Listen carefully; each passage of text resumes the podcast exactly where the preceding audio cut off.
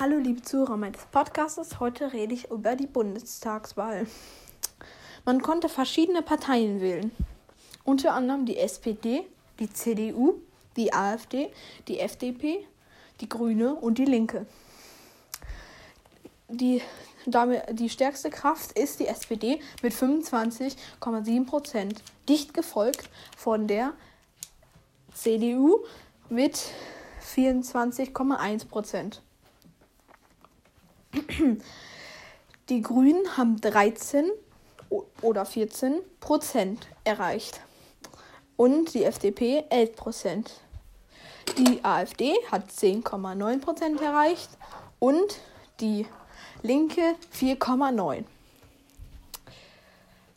Je nachdem, wie die Koalitionen jetzt sind, eine Koalition ist eine Art Freundschaft zwischen den Parteien.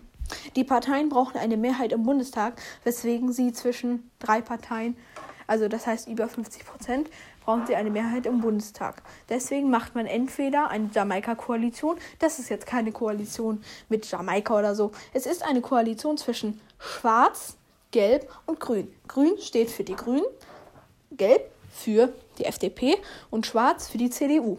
Wenn es aber eine Ampel, dann wird nämlich bei der Jamaika-Koalition Armin Laschet Kanzler. so.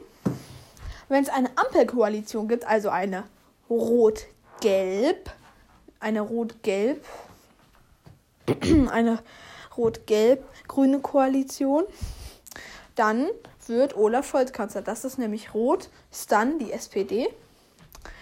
Gelb ist natürlich wieder die FD FDP und Grün ist natürlich wieder die Grüne